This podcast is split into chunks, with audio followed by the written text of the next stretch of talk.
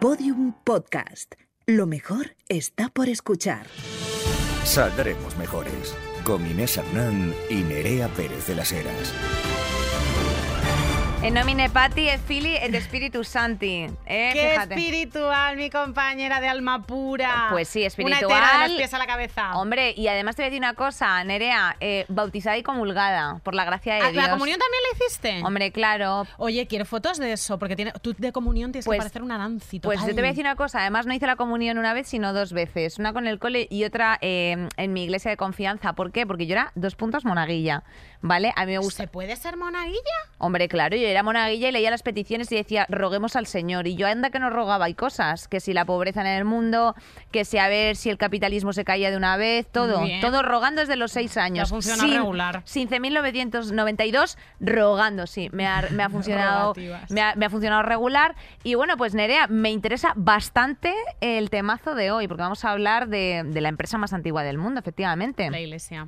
La iglesia. Aquí, aquí nos hemos met- aquí nos hemos metido en todas las estructuras de poder que dominan tu vida. O sea, hemos hablado del trabajo, hemos hablado del patriarcado, hemos hablado del consumo. ¿No íbamos a hablar de la iglesia? Pues claro que íbamos a hablar de la iglesia. Pues es que este día tenía que llegar. Hoy vamos a hablar de la iglesia. Eh, Amén. Pero antes, pero antes un poquito de actualidad. Un poquito de actualidad, un poquito de repasito de noticias. Vamos con ello, Marisa. Saldremos mejores. Carrusel de noticias. Impresionante.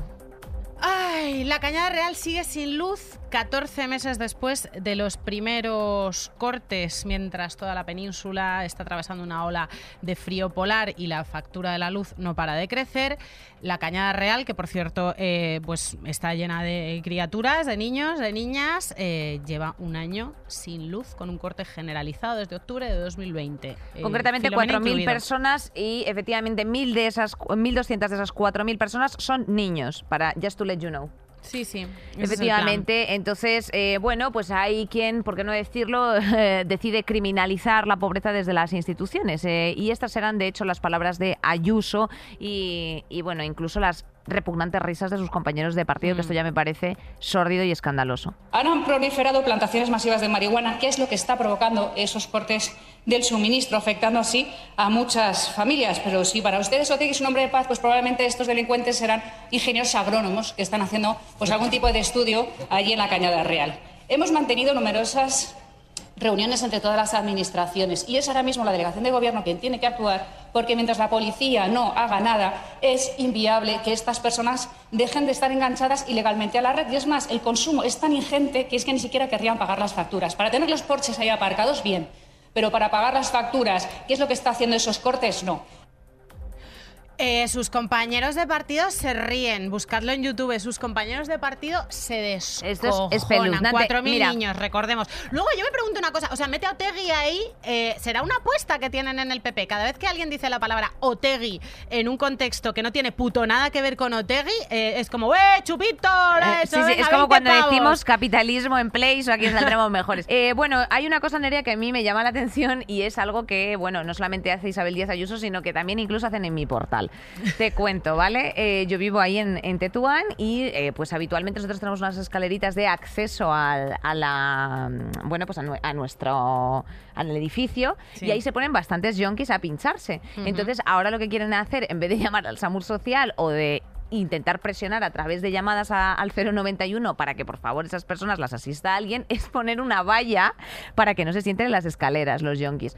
Lo cual, por una parte, dices, joder, es verdad, pues no quiero, no quiero personas pinchándose en mis escaleras. Pero por otra parte dices, bueno, pues esto es lo mismo, ¿no? O sea, quiero decirte, no quiero 4.000 personas que... Entonces voy a llamarles, eh, bueno, pues... eh, Delincuentes, escoria, claro. delincuentes, efectivamente, vamos a dejarlo ahí como en, en un reducto social que además lo tengamos contenido, porque también a, a Isabel Díaz Ayuso, por otra parte, le viene muy bien que esté en la cañada real, o sea, que no Que esté sea, claro, Mm. efectivamente, que es una cosa absolutamente contenida, que no eh, afecte a otras zonas de Madrid norte eh, y un larguísimo etcétera, pero mm, bueno, evidentemente es un problema estructural al que también tienen que abatir. De hecho, es el segundo invierno consecutivo con cortes de la luz. Entonces, eh, mm, bueno, pues mm, se ha anunciado un plan para combatir el, el chabolismo de la cañada y mejorar la situación de todas estas personas. que evidentemente ahora- no solamente se mejora regalando cosas, o sea, que decirte, eh, se mejora incentivando planes, garantizando eh, estudios, educación a todos los chavales, eh, evidentemente... Trabajo social, gestión de lo público, que es básicamente lo que tienes que hacer cuando manejas una bolsa de... Eh, las bolsas de pobreza y de exclusión social suelen, suelen coincidir con bolsas de criminalidad. Lo que pasa es que una gestora pública como es Isabel Díaz Ayuso no puede fiarse solo de la criminalidad y, incidir en eso y señalar eso cuando hay un montón de familias y un montón de criaturas que están en una situación de exclusión social. Su trabajo es evitar esa exclusión social, no criminalizar aún más a la gente. Absolutamente. Em, yo recuerdo el, verano, el invierno pasado durante Filomena, eh, de hecho nos movilizamos en varias asociaciones vecinales de la ELIPA para recoger pues mantas, ropa, mucha ropa de niño para la cañada y no sé, a mí, me, a mí me sorprende seguir viendo esta, esta noticia, que es que lo tenemos aquí a la vuelta de la esquina. No, y efectivamente, pues ahora lo que pretenden es hacer un realojo de esas familias, efectivamente, y, bueno, y derribar edificaciones peligrosas, porque al final eh, es que esto no es, o sea, es que esto es, o sea, es literalmente una, unas condiciones de posguerra en las que eh, pues ves a la gente eh, pues con velas haciendo los deberes, una serie de cosas que al final es el ciclo de la pobreza. O sea, quiero decir, de en plan de, bueno, nunca tendré posibilidades de proyección si no salgo de aquí. Mientras tanto, Isabel Díaz Ayuso diciendo, bueno, a ver si la gente se pone a currar. Eh, de marihuana, Y de, deja de plantar marihuana. Bueno, es que... Haga usted su trabajo. Dejen de decir tonterías, exacto. Señora, por favor. Vamos con la segunda noticia. Nerea, no por ello bastante mejor o más eh, agurera, sino que Afganistán, después de meses, eh, bueno, concretamente tres, de control talibán, eh, pues ¿qué, tenemos? Pues hambruna y represión. Para todos los afganistanólogos que estaban muy preocupados por la situación y la toma de control por parte de los talibanes, bueno, pues les vamos a actualizar porque es gente que ya luego después eh, se distrajo la atención hacia el volcán de La Palma, ahora mismo no sé en qué están, pero bueno, les vamos a refrescar. supongo. siguen, siguen, ahí enganchados en aquello. Son J. Rogers, efectivamente, y Naciones Unidas, eh, pues que sepáis que ha advertido de que el país está viviendo momentos catastróficos con más de la mitad de la población sufriendo una aguda escasez de alimentos. Unos 22 millones de afganos, eh, 38 millones eh, es la población total, eh, sufrirá inseguridad alimentaria durante, durante este invierno. O sea que esto es, esto es grave. Desde que agosto tomaron el control los, los talibanes, eh, es uno de los momentos más heavy de crisis humanitaria que, que, ha vivido Afganistán en la historia contemporánea moderna. es, una, es una zona en la que la inestabilidad política está directamente instalada, pero ya cuando Estados Unidos se marchó en, agosto se pudo sacar contra reloj a la gente que se pudo sacar y los talibanes venían avisando de que, bueno, iban a respetar los derechos humanos, pues como suelen hacer ellos, regulinchi, mm. la verdad, regulinchi. Se, venían haciendo fuertes desde hacía bastantes años en la zona. Em, se ha utilizado como tablero de Catán, Afganistán. Ya armaremos un programa especial para explicar bien, porque lo que, lo que está pasando ahora en, Afganistán tiene unas implicaciones geopolíticas que no te las podemos contar en un carrusel así rápidamente y sobre todo tiene unos antecedentes que tienen mucho que ver, como siempre, con Tarra Estados Unidos. Estados Unidos y la URSS efectivamente se disputaron ahí sus movidas en la Guerra Fría y efectivamente unos o sea, provisionaban de armamento a un lado y los otros al otro. Entonces entre ellos se, se peleaban el gobierno nacional vigente en ese momento versus los talibanes. Entonces, ¿qué pasa cuando tú armas militarmente a, un, a un Estado? Pues que luego pues pasa eso. Evidentemente luego, después hay unos conflictos ahí que también tienen que ver estrechamente con que están localizados próximos a los pulmones de la Tierra, que, o sea, los que llaman los pulmones de la Tierra, los corazones de la Tierra, pues porque tienen intereses económicos que tenemos cerca, Irak, Irán, todo, todo, O sea, todo Oriente Medio, pues ya sabéis que evidentemente a Estados Unidos le interesa porque está el crudo, como siempre. Pero, eh, ¿qué tenemos, qué tenemos eh, en Afganistán a día de hoy? Pues yo te lo digo, cosas que a lo mejor te suenan como eh, libertad de prensa absolutamente inexistente, represión contra los disidentes que se cobra con ejecuciones públicas y, por supuesto, papel de la mujer absolutamente denigrado. No solamente tenemos estas hambrunas, sino que, eh, bueno, pues efectivamente las mujeres no han vuelto eh, a, trabajar, eh, no se han abierto de nuevo las escuelas para chicas.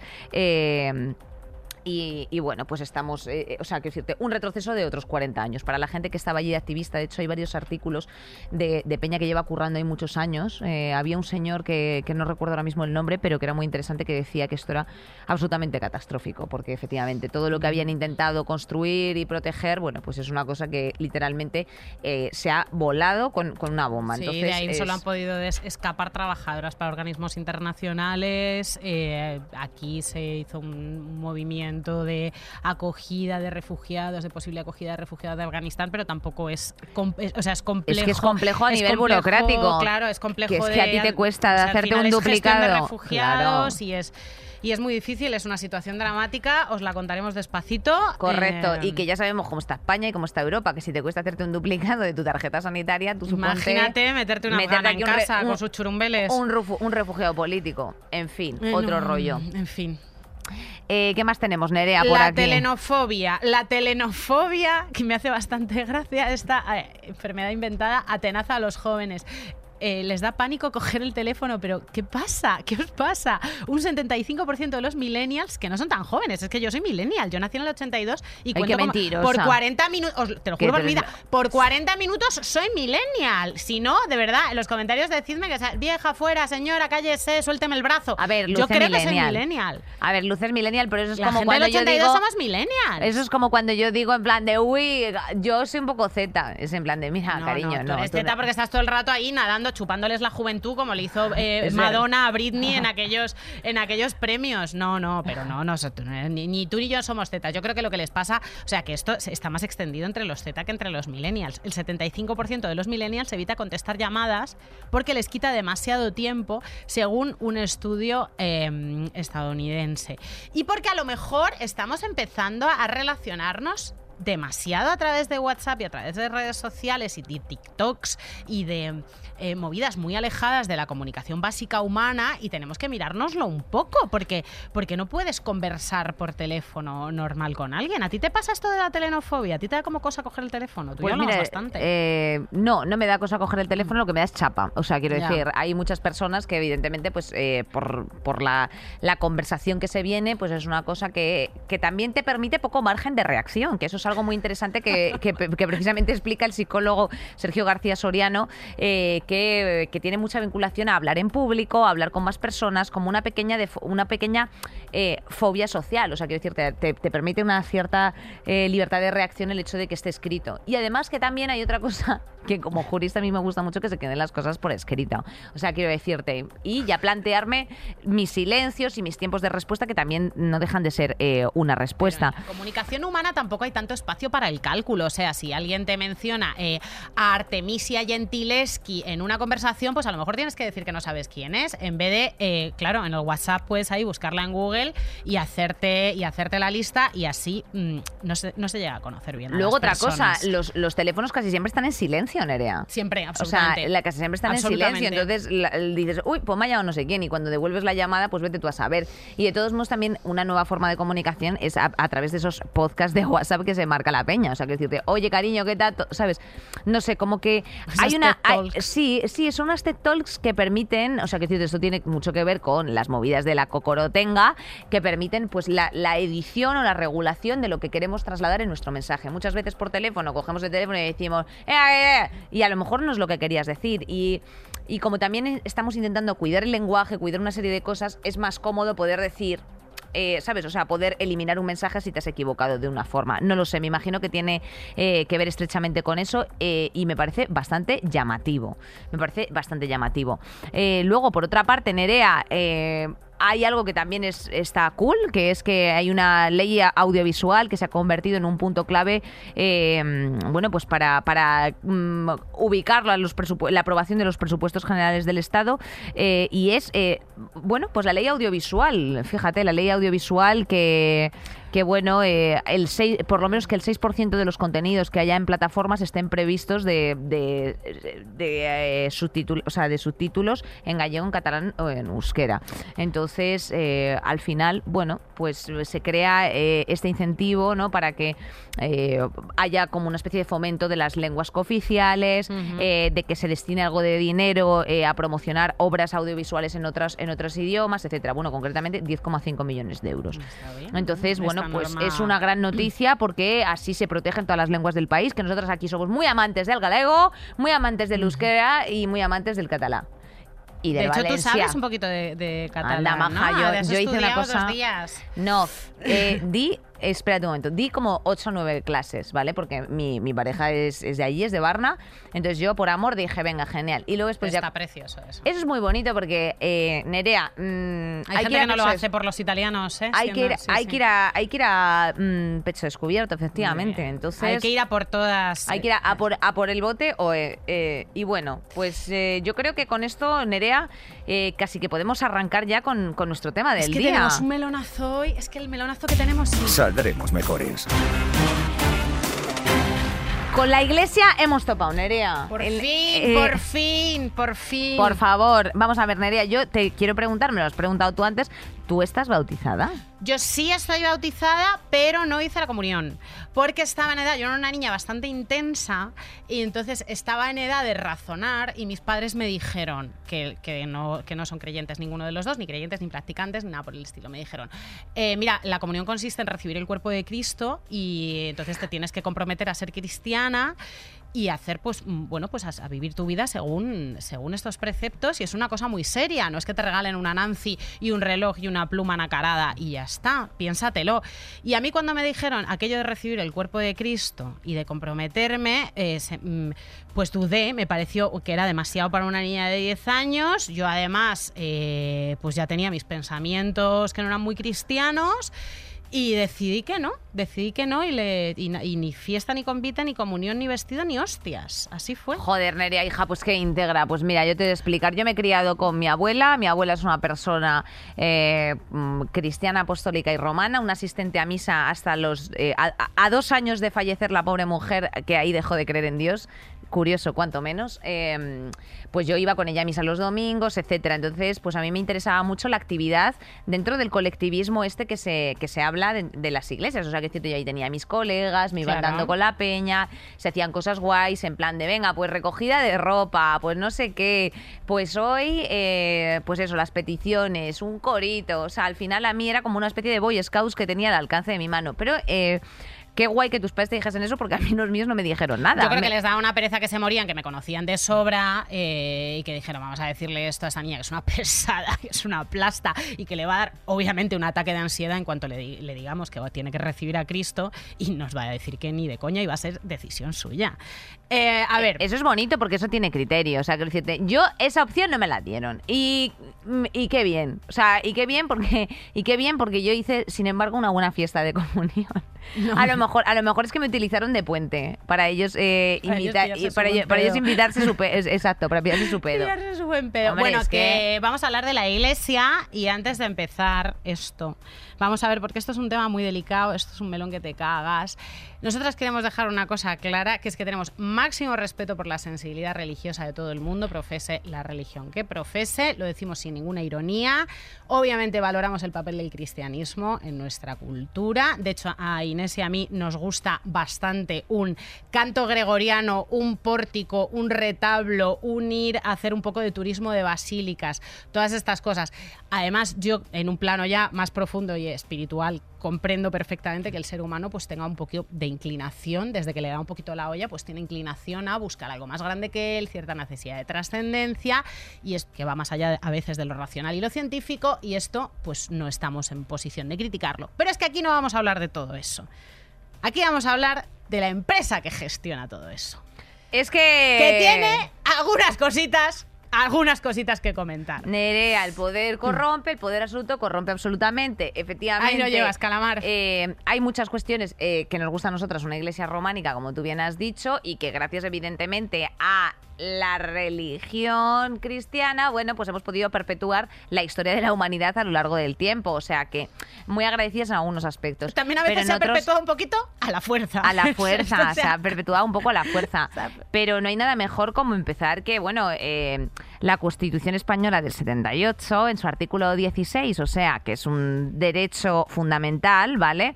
Eh, se garantiza la libertad ideológica, religiosa y de culto de los individuos. Eh, con esto, eh, ¿qué ocurre? Bueno, pues que se declara como un Estado aconfesional, que se dice. También dice que nadie puede ser obligado a declarar sobre su ideología, religión o creencias. Nosotros no estamos obligadas, pero lo hacemos todos los días. Y ninguna confesión tendrá carácter estatal, o sea, que es decir, no se impone que el Estado sea sino que es efectivamente, bueno, pues mm, se puede profesar alguna religión. Pero atención, porque aquí hay una, un datito que ya eh, es la madre del cordero y esto sigue vigente, y es los poderes públicos tendrán en cuenta las creencias religiosas de la sociedad española. Eh, año 1978, eh, dictadura franquista, estira la pata el enano y ya nos llega la movida. Y mantendrán las consiguientes relaciones de cooperación con la Iglesia Católica y las demás confesiones. Las demás confesiones, dos puntos, que ninguna. Eh, la, la- Iglesia. Católica, la Iglesia Católica sí. De hecho, tenemos que decir que se firmaron de una forma esos acuerdos, que son los acuerdos, o sea, los concordatos con la Santa Sede, en el año 77 de una forma un poco guarra con W. O sea, es decir, se que- quedaron tal que un 25 a echarse unos churros con el Adolfo Suárez, el Felipe González y todos los que estaban entonces mandando y dijeron, escúchame una cosa, ¿queréis la fiesta en paz? Pues me ponéis esto. Pues y ahí otra está, en un más. derecho fundamental. Así que empezando por ahí y con la plena libertad que hoy nos acontece de expresión, tiremos. Vamos a, comentar algunas cosas que sobre todo tienen que ver con la panoja. Pero antes, eh, bueno, pues os queremos dar un- una foto, ¿no? De, de cómo está la iglesia en España. a día de hoy, a A 2021, día de hoy. Nerea, ¿cómo estamos? A mí me parece sorprendente porque hay gente que, aunque no sea practicante, o sea, los practicantes, los que van a misa regularmente son solo un 18,8%, Guau. los que van a misa y se confiesan, pero dos de cada tres españoles se eh, declaran se declaran católico- católicos, eh, que es- me parece bastante, Bastante, peña, es bastante peña. Eh, a ver, de católicos, 11%. católicos somos porque no, no- yo no he apostatado, entonces seré católica. Que, eh, porque te han bautizado, claro, Porque efectivamente estás en sus listas. Estás en sus listas. Soy en- estoy en la lista, Nerea, me cago en la leche, joder. Eh, bueno, es bastante gente y, mm, y esta empresa maneja bastante panoja, que es en lo que nos vamos, en lo que nos vamos a fijar. Más de la mitad del dinero total que acaba en las, en las arcas católicas escapa al control fiscal. Siendo el fisco una cosa que nos encanta, pues de la Iglesia teníamos que hablar. Porque proviene de los, de, de los donativos, estos que se dan durante las Eucaristías, de todas estas donaciones, Bueno, de los abonos de ceremonias, eh, de los abonos de ceremonias como bodas, bautizos, funerales, que es algo que, o sea, que y arma que todo te el mundo. piden, que te piden, porque mi abuela, la mujer, como era religiosa, ¿sabes? Pues yo le dije, bueno, vamos a hacerle la misa en la iglesia a la que ha ido toda su vida, aunque no, quiero decir, aunque la mujer no se va a enterar, pero bueno, vamos a respetar este último deseo, ¿sabes a qué me refiero? En su cabeza. Y ahí nos pidieron 300 pavos sin cortarse. Pues Por eso, decir- Hacienda por no lo ve. Eso no ve. Eso no, lo ve, porque tú estás en un sobre y no le puedes decir al cura. "Ah, te, te hago bizum. En fin, pues esto era así. Y además tenemos que eh, añadir que, bueno, el- lo que has dicho de dos de cada tres es sobre el 60% de la, de la peña encuestada, ¿eh? del barómetro este del CIS famoso, por si acaso. O sea, que no es que sea un 100% de la población, no, claro. sino, sino sobre el, 6, eh, el 60%. Eh, Lo que es, eh, o sea, ya no, ya no solo es la pasta, mucho crédito también, ¿eh? Porque yo curraba en un banco y, y piden crédito. La pasta, es, la pasta es opaca a, a pequeña escala, o sea, estamos hablando de hasta qué punto es, opa- es opaco. Los eh, dos eurillos que dejaba tu abuela en el cesto de la iglesia son opacos y son opacos, son opacas las cuentas del Vaticano que tenían bastante pasta en los Pandora Papers, que esto lo hemos visto recientemente, que los legionarios de Cristo tenían ahí una, una estructura para ocultar dinero en paraísos fiscales, eh, ingenieril, impecable y opaquísima, que era tremenda. Bueno, la horquilla es esa, de los dos euros del cesto hasta los legionarios de Cristo. Eh, Pero también hay que hablar de las propiedades inmobiliarias. Que son Anda. un cojón de pato. El gobierno contabiliza 20.014 templos y 14.900, bueno, 15.000 fincas, a falta de tres, em, que se inmatricularon gracias a una reforma que hizo Aznar. ¿Qué es inmatricular? Parans, inmatricular parans, es. Sí. Inmatricular es inscribirlo, corrígeme si me equivoco, eh, es inscribir una propiedad por primera vez en el, en el registro. Entonces, aquella veda se abrió y empezaron a poner su sello, esto es mío, esto es mío, esto es mío, esto es mío. Bueno, porque tenían muchos problemas efectivamente de registro, o sea, porque quiero decirte, porque tú tuvieses, o sea, porque mm, Sa- Santa María del Naranco eh, sea una iglesia no tiene que decir, no, no tiene por qué ser tuya, o sea, puede ser propiedad pública de la administración, pero efectivamente con eso lo que se permitió es que Santa María del Naranco dijese, momentito, cari, que aquí estoy ah, yo. Que, esto- que esto es de la, eh, esto es de este, vamos aquí muchos Has, siglos. has señalado iglesias que me parece muy interesante. También tenemos 2.564 escuelas católicas, según datos del 2019, aquí en lo que va a ser siendo España. O sea, quiero decir, tampoco es ningún, en ningún este baladí, porque al final, evidentemente, eh, esta gente sigue la estela y hay colegios concertados. Yo he asistido a colegios concertados eh, religiosos durante un par de años de mi vida y aquello también era, era de ver bien de cerquita. Eh, también podemos lanzar algún otro dato, ¿no? Y es que eh, casi un 50% de las personas que tienen entre 18 y 24 años eh, se declaran no creyente. Así que, bueno, pues mm, hay una nueva tendencia, Nerea, y es que, bueno, pues la religión está, o sea, por lo menos la, el ser practicante en España va poco a poco así, tra, tra, tra, hacia abajo. Bajando. Y eso se nota en donde más les duele, que es en el dinerito. Ay. Quiero, Marisa, por favor, ponnos unas. Es que me hace, me hace mucha gracia. Esto se lo grabaron al párroco de Santo Cristo de Valdepeñas. Ay, un besito para él. Que lo que hace es echar como una, peque una pequeña o gran bronca a sus fieles por Ay, los- rácanos. Por rácanos. Me con encanta. la panoja que tienen. Dale ahí. ¿Cómo se ha pagado esto? Pues principalmente con las suscripciones de la gente. Hay mucha gente de la parroquia que está suscrita por medio de banco a dar 10, 15, 20, 30 euros, 40, 50. Lo que más dan es 50. Y lo que menos dan son 6 euros. Hay mucha gente de la parroquia que han sido catequistas incluso, que desde que yo llegué hace 11 años solo dan 6 euros. Y yo les he hecho la trampa así, ah, eras tú la que me dijiste que te subiera a 10, así haciéndome el tonto. No, no, yo estoy muy conforme con los 6.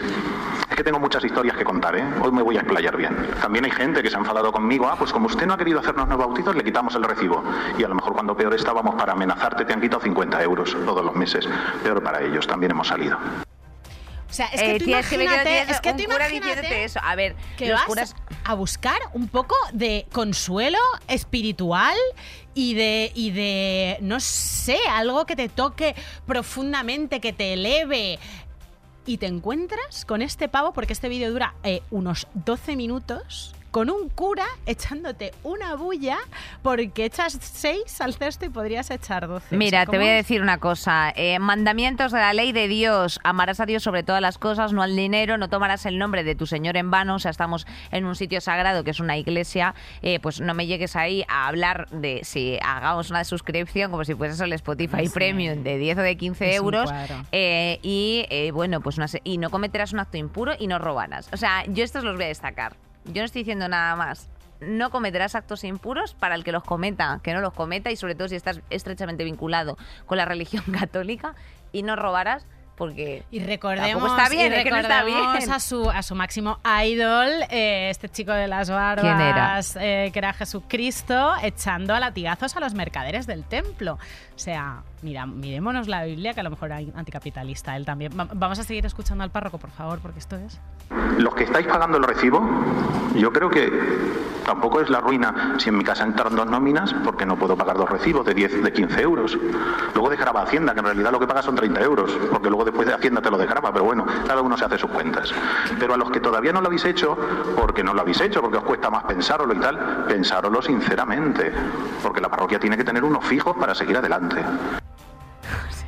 señor que que tiene usted quiere- un salario, que, quiere tiene casa. azul, coño, que no, que quiere que quiere cambiar el techo, que quiere cambiar el suelo, que quiere cambiar los rodapiés, que hay que hacer Que cosas. quiere hecho un comer langostino no Que congelado, que no quiere ser vegano de lenteja. Eh, pues efectivamente, Nerea, vaya tema, eh, vaya temazo. Eh, fíjate, las exenciones tributarias eh, también me parecen algo digno de mención en todo esto.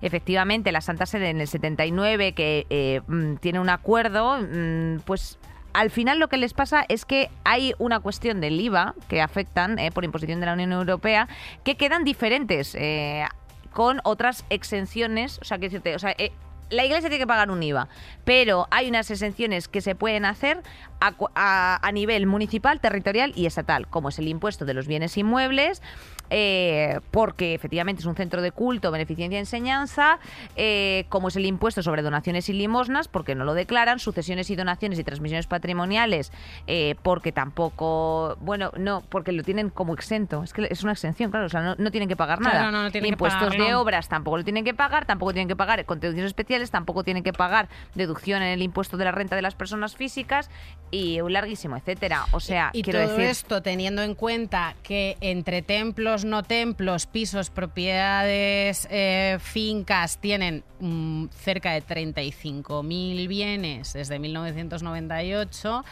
se están ahorrando bastantita panoja, se están ahorrando bastante panoja.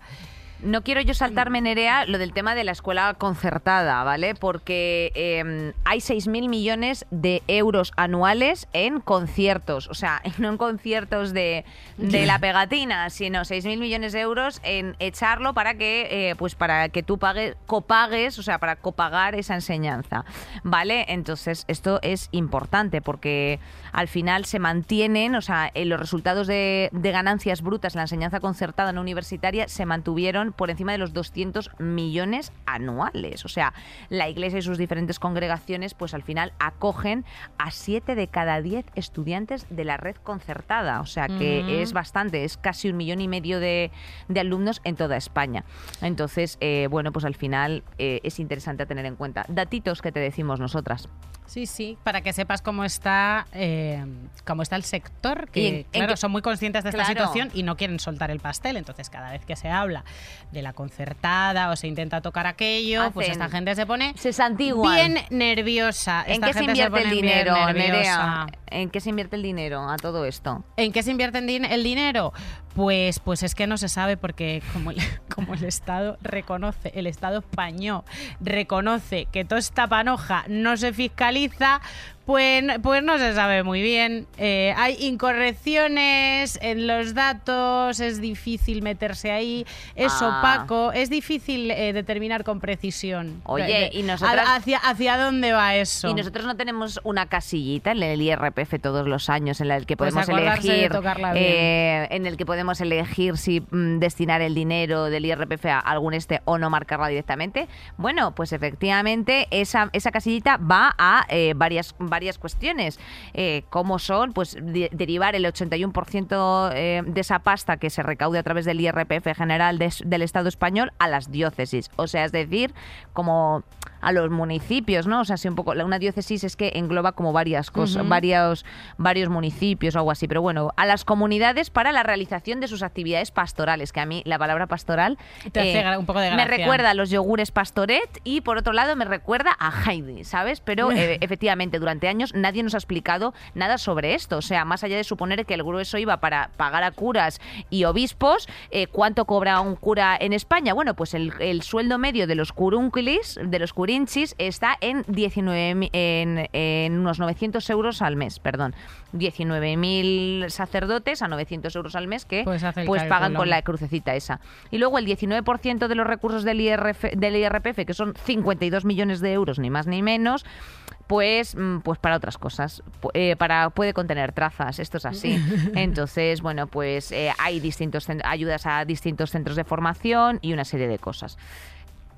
Dejamos ahí anotados esos datos para que vosotras lo sepáis. Eh, y estaría bien que algún eh, señor que mande de la iglesia se tire el rollo y en vez de irse a hablar a la COPE, hable en el Congreso en algún momento, ¿no? O sea, que alguien dijese sí, algo. sí, que expliquen estas que finanzas. expliquen estas finanzas, claro. porque es que eso también es, un- es una pasta de todo. Hay más cositas que es, es que tienen tanto que explicar, es que hay tanto, es que hay tantísimo que explicar. No queríamos empezar por este tema, aunque es el que todo el mundo creo que Tiene en mente. la cabeza. Sí. Eh, que es eh, la preocupantísima estadística de abusos a menores y sobre Ops. todo la impunidad dentro del contexto de colegios, congregaciones religiosas, parroquias. Eh, ha sido el periódico El País el que ha creado la primera base de datos sobre pederastia en la Iglesia española. Eh, se habla de 816 víctimas en 306 casos. Estos datos son de abril desde el- del 2021. La conferencia episcopal española, a diferencia de los obispos de otros países, pues no, no es la que está por la labor de investigarlo. Ha, sido un periódico, de nuevo, besito de luz y gracias para el periodismo, que es el que nos, nos evita, nos evita grandes malos. El análisis de todos estos datos y de todos estos casos particulares lo que revela es que la Iglesia eh, conoció la comisión de estos delitos o mientras estaban produciendo o después, al menos en, en 300 casos a lo, largo, a lo largo de varios años. Los datos indican que de media los delitos de, de pederastia tardan unos 30 años en salir a la luz. O sea, son bloqueo, recuerdos que se bloquean, em, traumas que se reconocen en la, en la edad adulta. em, este dato está directamente relacionado con otro que está de, de- actualidad, que es la eh, aprobación de la nueva ley de protección de la infancia. Em, También conocida como Ley ley- Rodes, ley efectivamente. Rhodes. En el que los plazos de pederastia, pues no prescriben, Claro. Nerea, y esto es así, eh, tal, tal como acaba de, de indicar ella, porque efectivamente tiene un efecto retroactivo. Eh, hay varios documentales bastante interesantes acerca, por ejemplo, en España de los casos de los maristas, de colegios, una serie de cosas bastante escabrosos y muy... Examen de conciencia se llama ese documental. Preparaos el cuerpo ver. para verlos porque son horrorosos y claro, sale gente, eh, salen sobre todo hombres, adultos, mayores y las secuelas que esto tiene eh, a lo largo de la vida de la gente, ¿no? Total. Casos de alcoholismo, de divorcios, de violencia, eh, horrible. Sí, no, bueno, a ver, obviamente todo lo que te hacen en un momento de crecimiento a nivel estructural, cerebral, evidentemente eso luego después te va a incidir a lo largo de toda tu vida. Sea eso, sea un caso de abuso en tu casa, sea un caso de lo que sea. Entonces, la situación que tenemos es que eh, se va a plantear una reforma de la Iglesia por el Papa Francisco, porque el Pope Paco, otra cosa no, pero a mí, fíjate, te diré que me cae un poco bien. O sea, dentro de todo el mundo de la opulencia este, de como gobernante de un sistema como es la Iglesia, pues en fin, pero al menos eh, ha sido el primero en condenar pública y abiertamente ese tipo de acontecimientos. De hecho, decretó en junio de 2016 la expulsión de los obispos que ocultasen casos de abusos sexuales. O sea, eh, yo me entero de qué pasa ahí, pues mira, tu jefe a tomar por culo. Pues me parece muy bien. O sea, quiero decir, al final esto es importante. Lo que pasa es que, eh, claro, como toda reforma de la Iglesia que se ha anunciado para 2021, pues tiene sus rencillas, va despacito, hay mucha gente que está, eh, que está como con los pelos de punta. De hecho, creo que es muy interesante ver también de Young Pope, eh, esta serie que hace este hombre que se me olvida cómo se llama el hombre. Guadañino, No. Guadañino Sorrentino. No, no, no, no, no. De Ah, Young Pope. Jude Law. Jude Law, Jude Jude Law, eso, eso, eso, es que sí. es, o sea, es especial las dos temporadas que tiene. eh, bueno, en fin. Y habla un poquito también de ese entramado. Y de hecho, el Papa Francisco, por abrir el siguiente melón, también apoyó públicamente eh, los derechos de los homosexuales, pero también tiene que. eh, mm, eh, o sea, pero al mismo tiempo mantiene la discriminación dentro de la iglesia. O sea, eh, que eso es algo interesante porque, o sea, eh, todo, toda la comunidad LGTBI sigue siendo un tabú para la iglesia católica y además cada, cada, Cada poco tiempo sa- salta un párroco diciendo alguna burrada, que eso también pues es llamativo. No utilizamos la palabra homosexualidad porque es una palabra trampa, mentirosa, ¿eh? ideológica. No existe la homosexualidad ni existen personas homosexuales. Existen varones o mujeres, con masculinidad o con feminidad. Y varones y mujeres que en muchos casos no han madurado ¿eh? adecuadamente su masculinidad y su feminidad y esa no maduración en algunas situaciones se ha manifestado en una atracción hacia personas del mismo sexo. Vea que sí, señor. Aguántale, eh. señor. Es que esto, eh, a ver- lo grave de esto es que está grabado con muchísima calidad de imagen y de sonido porque pertenece a una terapia de reconversión que ahora mismo son legales y que bueno que se pueden hacer y que tenemos a un tenemos a un partido de hecho en el Congreso de los Diputados que todos sabemos de Que quién las- estamos hablando que las promueve. las promueven y que las defienden a toda costa que son terapias de reconversión para personas eh, LGTBI De coña. homosexuales, transexuales, que te básicamente te borran, te, te lavan el cerebro. Es dramático. y Intenta espantoso. lavarte el cerebro, pero bueno, Mm. luego también, eh, insisto, hay otro documental en Netflix que tampoco me acuerdo de cómo se llama, pero bueno, si buscáis eh, terapia de reconversión en Netflix, eh, también sí, es es, interesante. las terapias de reconversión en Estados Unidos. en y Estados habla Unidos gente que ha pasado por ahí. Efectivamente, no tiene que ver Mm. estrechamente con la Iglesia Católica, sino que, bueno, pues tratan el protestantismo y todo este tipo de cosas que, en fin. Simplemente con esto te hacemos una visión general para que tú sepas de lo que va la vaina, que eso es muy importante, o sea, dónde estar ubicada. Cosas buenas que hace la Iglesia, el Padre Ángel, que nos cae bastante bien, eh, también los comedores sociales, eh, bueno, porque la mayoría están llevados por congregaciones de monjas y son como la primera ayuda directa, eh, o sea, la, la famosa frase de, ay, vamos a llevar la ropa a la iglesia, es como la primera, o sea, el primer contacto que tiene la gente con la, a la peña que necesita, evidentemente, eh, bueno, pues, mm, o sea, que, te- que tiene necesidades de, de algún tipo así mm, primarias, misiones humanitarias también, eh, que se hacen por parte de la Iglesia insistimos, o sea, esto es la minoría, o sea, la Claro, es que mayoría a ver si es comparamos rollo. esto, si comparamos esto con el dinero que manejan, mm, eh, si supiéramos el dinero que manejan. Claro, pues a lo Pues mejor si una un ONG, raquítico. claro, si una ONG efectivamente tuviese ese dineral, pues eh, podría gestionarlo de esta forma afirmativamente, sí, que diría Paco Porras. Efectivamente. Entonces, eh, Otra cosa sí. que hacen y a la que dedican dinero y recursos y energías es a la presión política Ah, ilegal. en amiga. España, sobre todo, a través de una peña que se llama Abogados Cristianos. Que tú tienes amigas a las que hayan denunciado abogados cristianos, porque yo bastantes. Claro, es que Las no, amiguitas no, pero de claro. yo qué sé. O sea, conozco casos. Sí, sí, esto le- les, encanta. Willy Toledo, también a Isabel Celá, no sé, Arcadi Espada también, chica, un montón de gente, a un, rector de la Complutense que se llama José Carrillo, en fin. Es- les da por ti y, las y las cagao. Eh, los abogados cristianos han conseguido cosas como que un- una jueza de Castellón recientemente retirase 11 lotes eh, de libros. Eh, de 32 Es verdad, libros con verdad, temática LGTBI, esto fue un triunfo de esta gente, o sea que tienen tiempo, dinero y recursos, Recursos, para claro. incidir en eh, temas de sociedad, de educación, de nuestra vida diaria y de nuestros derechos que son bastante importantes. Así que cero coña. O sea, es gente dedicada a, a meterle puros a las femen, básicamente. Por, Absolutamente. por- porque, no sé, porque hagan uso de su derecho a la manifestación, por ejemplo. Eh, un juzgado también condenó a la Diputación de Valladolid por colgar la bandera LGTBI en la fachada para conmemorar el Día del Orgullo. Están en estas mierdas, están en el desgaste. No, y además, sobre todo, o sea, quiero decirte, al final también.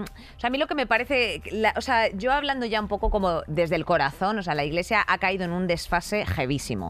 O sea, quiero decirte, está absolutamente desfasada como entidad. Entonces entiendo que ellos quieran, eh, bueno, pues hacerse su crew, su, su comunidad, eh, generar nuevos vínculos con la peña joven. Por eso también se ve estrechamente, o sea, a, a nivel político, pues evidentemente la iglesia católica es una herencia del franquismo, porque la iglesia católica dijo, bueno, apoyamos a Franco que está, eh, mm, ¿sabes? O sea, parapetando eh, los frentes comunistas contra nosotros. Oiga, pues es que también es una libertad de decisión el poder ser ateo o agnóstico. O sea, quiero decir, déjenme usted, o sea, déjenme usted, déjenme ustedes en paz. Entonces, es súper importante, efectivamente, eh, para ellos el posicionamiento político que encima lo tienen los hijos de puta. A ver, Entonces, es que claro, vamos es a que ese es el drama. rascar, eh, cuántos políticos hay vinculados a Kikos, Legionarios de Cristo, Opus Dei, vinculados o que directamente están en estas órdenes religiosas metidos hasta, hasta Claro. las cejas. O sea, que si tú lo mm, quieres hacer, genial, pero en cuanto hay un lucro por tu parte, en cuanto no hay un buen fin y una serie de cosas, ese es nuestro mensaje. O sea, quiero decirte que aquí cada uno profese lo que sabe en los cojones y que cada uno se meta en la boca y en el culo todo lo que sea eh, dentro del de el marco legal y el comercio de los hombres, efectivamente. Pero el consentimiento ustedes- el amor, a ser posible. Exacto, del consentimiento y del amor. Pero ustedes, o sea, quiero decirte, en, cua- en cuanto ya hay dinerito por medio, intereses, un no sé qué, un donativo sin declarar, Dinerito público, exenciones fiscales, pues, perdónenme. finanzas opacas, presión política, presión legal, eh, herramientas de herramientas de desmovilización de la sociedad, porque claro, a, mí- a ti te consiguen meter un puro los abogados cristianos y ya para la siguiente que vaya la acción que vayas a hacer de eh, enseñar las tetas o del coño insumiso o de poner unos libros preciosos sobre niñas trans en una biblioteca, se te quitan las ganas. Entonces, cuidado, cuidado, porque esta gente incide en nuestro en nuestro bienestar psicológico y en emocional. nuestro bienestar y en la oportunidad que solamente, eh, o sea, que en muchas ocasiones tienen las personas eh, con muy poco margen de, de actuación. O sea, quiero decirte, si tú tienes 10 años y tienes, eh, o 12 años y tienes eh, problemas, no problemas, sino dudas de identidad sexual o de orientación o de lo que sea, y tu único refugio no está ni siquiera en casa, está en tu, o sea, en las aulas, ¿sabes a que me refiero? O en tu escuela, y eso te lo retiran y te lo prohíben y tal, pues más complejo se hace, más se nos hace bola todo, y en fin, al final, un mundo de mierda. Entonces, por favor, intentemos no tener un mundo de mierda. Eh, Nerea, yo creo que ha sido suficiente, hemos sido bastante respetuosas para todo lo que nos podíamos haber cagado en pip y no lo hemos hecho. No lo hemos ¿sabes? hecho. Yo, O sea, de hecho, te digo que de verdad hay una. eh, no sé si fue en, en 2019 o en 2020, circulaba un vídeo de unas feministas cristianas que, mm, que además creo que hacen una labor en Almería de... de ayuda a los migrantes, a la gente que llega en patera y tal. Y yo, francamente, me siento eh, moral y emocionalmente mucho más cerca, a lo mejor, de las carmelitas descalzas que de las feministas corporativas, estas que están a tope con la meritocracia y con la ley de la selva Sí. y el sálvese quien pueda. O sea, a unos niveles de valores cristianos de base. Ok, o sea, Peña, eh, Claro. fantástica, eh, a tope, a tope con ello. Las yemas Cuando- de Santa Teresa nos gustan. nos El capitalismo, no. El capitalismo no. Claro, es que claro, nos ponemos a, nos ponemos a rascar un poco en, en todas las moviditas que tiene esta peña a nivel empresa y ya pues ya, ya no, ya no, ya no conectamos tanto. Pues efectivamente, Nerea. Y hasta aquí lo vamos a dejar para pasar a, a nuestro Ciudadana de todas las semanas, ¿cómo no? ¡Buenas, buenas! Hombre, Loles, pues aquí estamos, aquí estamos. Eh, eh, precisamente a tenor de lo que acabamos de comentar, eh, bueno, pues vamos a darte unos efectos prácticos por si te apetece apostatar. Si no eres practicante, no te hace especial ilusión estar bautizada o comulgada, y bueno, pues tampoco te apetece mm, ser un número más de la Iglesia Católica en España, te vamos a contar brevemente el procedimiento de cómo apostatar. Apunta, Nerea, No porque es tú estás fácil bautizada. esta movida. No a mí es no me han absolutamente- ya por bollera. no, no es nada fácil. Querrían apostatarte, pero les interesa también tu dato. Claro. Entonces, bueno, eh, simplemente mm, no podrías contraer matrimonios por la iglesia, eh, tampoco puedes pertenecer a ninguna cofradía ni asociación católica de fieles, eh, no podría un cura darte la extrema unción y, y bueno, y tampoco podría ser padrino o madrino de bodas. Si todo esto no te importa y no te quieres dejar el por si acaso, te cuento. Pides tu partida de bautismo, ¿vale? Tienes que contactar con la parroquia donde te hayan pues bautizado, básicamente. Eh, te van a decir el por qué y, y bueno, y si no te y si no quieres decir que es para apostatar, porque te van a decir, claro, tú- o sea, si tú le dices es Se para apostatar, claro, te van a decir se quemó, entonces es mejor que digas que es porque te quieres casar. Entonces, pues ya está las eh, en la, en la mayoría de los casos te lo envían a domicilio contra reembolso, no es broma, haces tu fotocopia del DNI, firmas un formulario de apostasía que se llama, eh, que son distintos documentos mm, que hay en internet para apostatar, que también se puede redactar, o sea, que es como escribir una carta al obispo, esto no te lo pierdas. Entonces, bueno, de todos modos, esto en internet, eh, si tú pones declaración de apostatía, te aparecen como una especie de plantillas. Es que esto es- me está haciendo mucha gracia decirlo, pero es que es verdad. ¿Qué hay que hacer esto? Entonces, eh, no, no, es que es gracioso, es gracioso, Nerea. Eh, y bueno, y todo esto lo envías a la diócesis, ¿vale? Eh, bueno, mm, cuando lo tengas todo ya reunido, efectivamente vas a la diócesis donde residimos, que en este caso, pues en Madrid, pues lo que te toque, pues el de Getafe, el de Leganés, el de Madrid Centro, lo que sea. Y ahí empieza el trámite. Como el centro de salud, mi vida. Funciona Exacto, igual. es burocracia y encima eclesiástica, es que tienen hasta, No, eh, no, perdóname, es que tienen hasta su tienen hasta su, su tribunal, ¿eh? Igual que claro. tienen el tribunal togado central, también existe los tribunales eclesiásticos que van por otro lado, o sea, quiero decirte, esto no es ninguna ninguna tontería. Funcionan pichi pichá, ¿eh? Porque con los datos que estamos sacando de... Eh, sí, no, pero son para entre ellos, o sea, Ah, vale, intramuros. para sus líos, para sus líos. líos, o sea, que también, pues más pichi picha todavía. Entonces, bueno, pues si lo haces presencialmente, eh, a lo mejor tienes eh, en ese mismo día tu documento de apostasía y, bueno, si lo envías por correo, pues a lo mejor puede tardar algo más. Eh, nada, mm, dicho lo cual, eh, te van a enviar una carta diciéndote, advirtiéndote de cuáles son las consecuencias de apostatar y, y ya está. Yo personalmente... Que yo me dejas voy a- tu alma a, nive- a- a merced de Satán Mira, en yo- un momento dado. claro, O sea, esas son las exacto. consecuencias y que no te pueden darle de extrema Pero bueno, no pasa nada, bueno. se puede revertir. Yo personalmente, Nerea, creo que cuando se termine este programa voy a empezar, voy a redactar mi carta porque ya está bien. O sea, yo no quiero ser un dato. Eh, igual que me voy a desuscribir eh, de las newsletters, también me voy a describir de la eh, newsletter de la iglesia. Querido obispo, soy Inés. Estoy muy decepcionada con tu gestión de todo. Querido obispo, quiero mi partida de bautismo para casarme. Una cosita. No, es que al final voy a tener que decir que es por lesbiana, eh, Nerea, y yo no soy lesbiana. O sea, es que al final va a tener que ser, o sea, voy a tener que Eres hacerlo. lesbiana todavía, Inés. Bueno, vámonos a casa, ya está bien, por favor. Vámonos, a, vámonos casa, pero no sin antes, Nerea, darnos dar un peque- unas pequeñas recomendaciones para esta semana. A ver, ¿qué podemos hacer a nivel cultural, hija? Que todo el día Ay, quejándonos... venga, sí, esto lo podríamos Venga. hacer en serio en todos los programas. Pues venga, Porque vamos. me Si, apetece a si a la gente le gusta, nos arrancamos. Venga, tú dime algo. Decidnos si os gusta. Decidnos En- si os gusta. Por teléfono no, que le tenéis fobia. Exacto. en los comentarios de las cosas. Em, libros. Yo quiero recomendar desde Venga. hace muchísimo tiempo Guaco Retrato de Gabriela Wiener, em, que es una novela alucinante en la que se entremezcla un poco su propia vida, habla del colonialismo, había- habla de su experiencia con el poliamor. O sea, eh, es una pasada. Lo, eh, o sea, es un libro pequeñito, pero súper matón que te mantiene hiper enganchada. Y mm, bueno, se, está lo está leyendo todo el mundo, yo no sé eh, por qué edición ir allá. Y uno que es muy guay para regalar, es como el típico libro objeto, que es como muy bonito. em, físicamente y para juguetear un poco que se llama Animal Político, que es de Juan Pablo Díaz Chorne y David de las Heras, que no es familia mía, lo juro, no conozco de nada Aunque a le esta persona. gustaría un poco, No pues es su primo, nada, hubiese que no es primo para, no es mi primo para nada. Es un libro precioso con em, eh, como, como con las caritas de los políticos divididas en tres y descripciones, entonces tú puedes jugar a ponerle a un a un animal mitológico que te inventes las características, los ojitos de Zapatero, por ejemplo, la nariz de la reina de Inglaterra y la boca de Trump. Y a ver cómo te queda. ¡Ay, qué mono! Es una remonez Para tus bebés. Remonez integral. Y luego te lees lo que te sale, que también tiene bastante gracia. Yo no sé cómo han hecho esto, porque es una labor ingenieril, porque todos los relatos, los- las combinaciones, las pongas como los pongas, tiene gracia. Pues te voy a decir una cosa, porque hay gente, pues, pues lo- se- probablemente son, eh, esta gente bebió mucho de en qué día cumples años, qué mes y qué año, y te sale tu, tu nombre de heavy, pues esto es lo Pues mismo. es- es- tu es nombre de mismo, lo lesbiana mismo, o tu nombre de drag. de- de claro, pues esto es lo mismo. Pues mira, muy interesante. Yo, si estás por Madrid, voy a ser breve para que no, porque a lo mejor hay mucha gente ahora pasando el puente, etcétera, o ha pasado el puente, o si vienes, eh, tienes hasta, yo creo que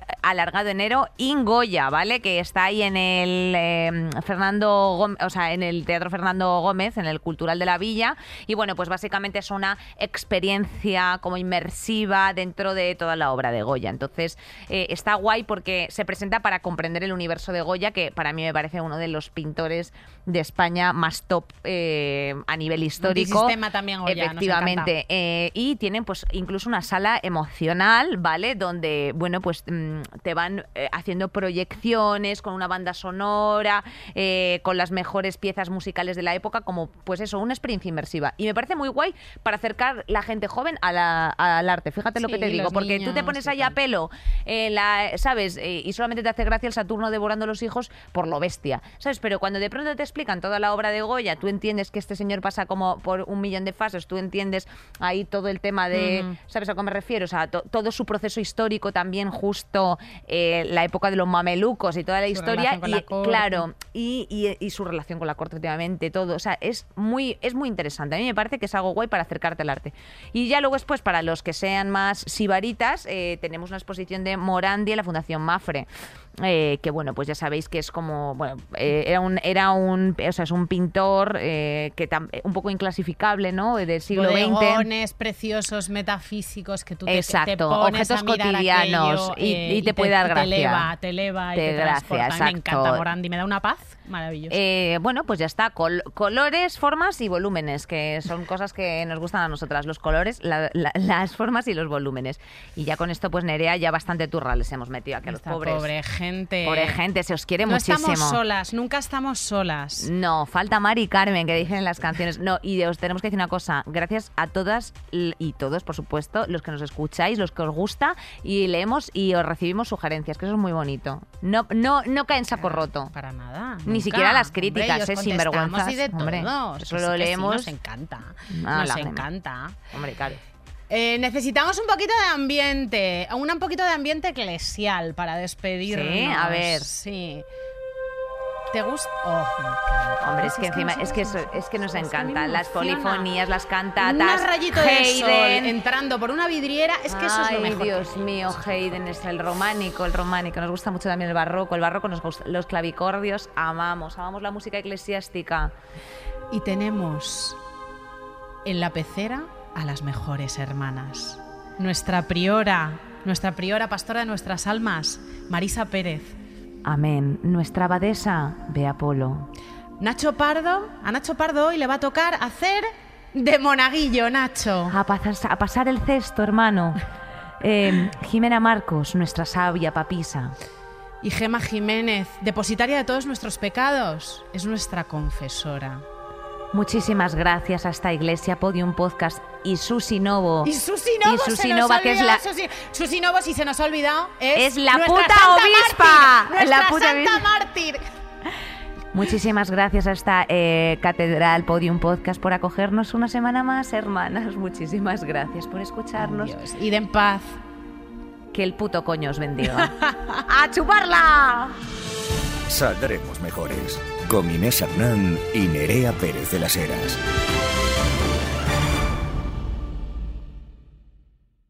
Todos los episodios y contenidos adicionales en podiumpodcast.com y en nuestra aplicación disponible para dispositivos iOS y Android.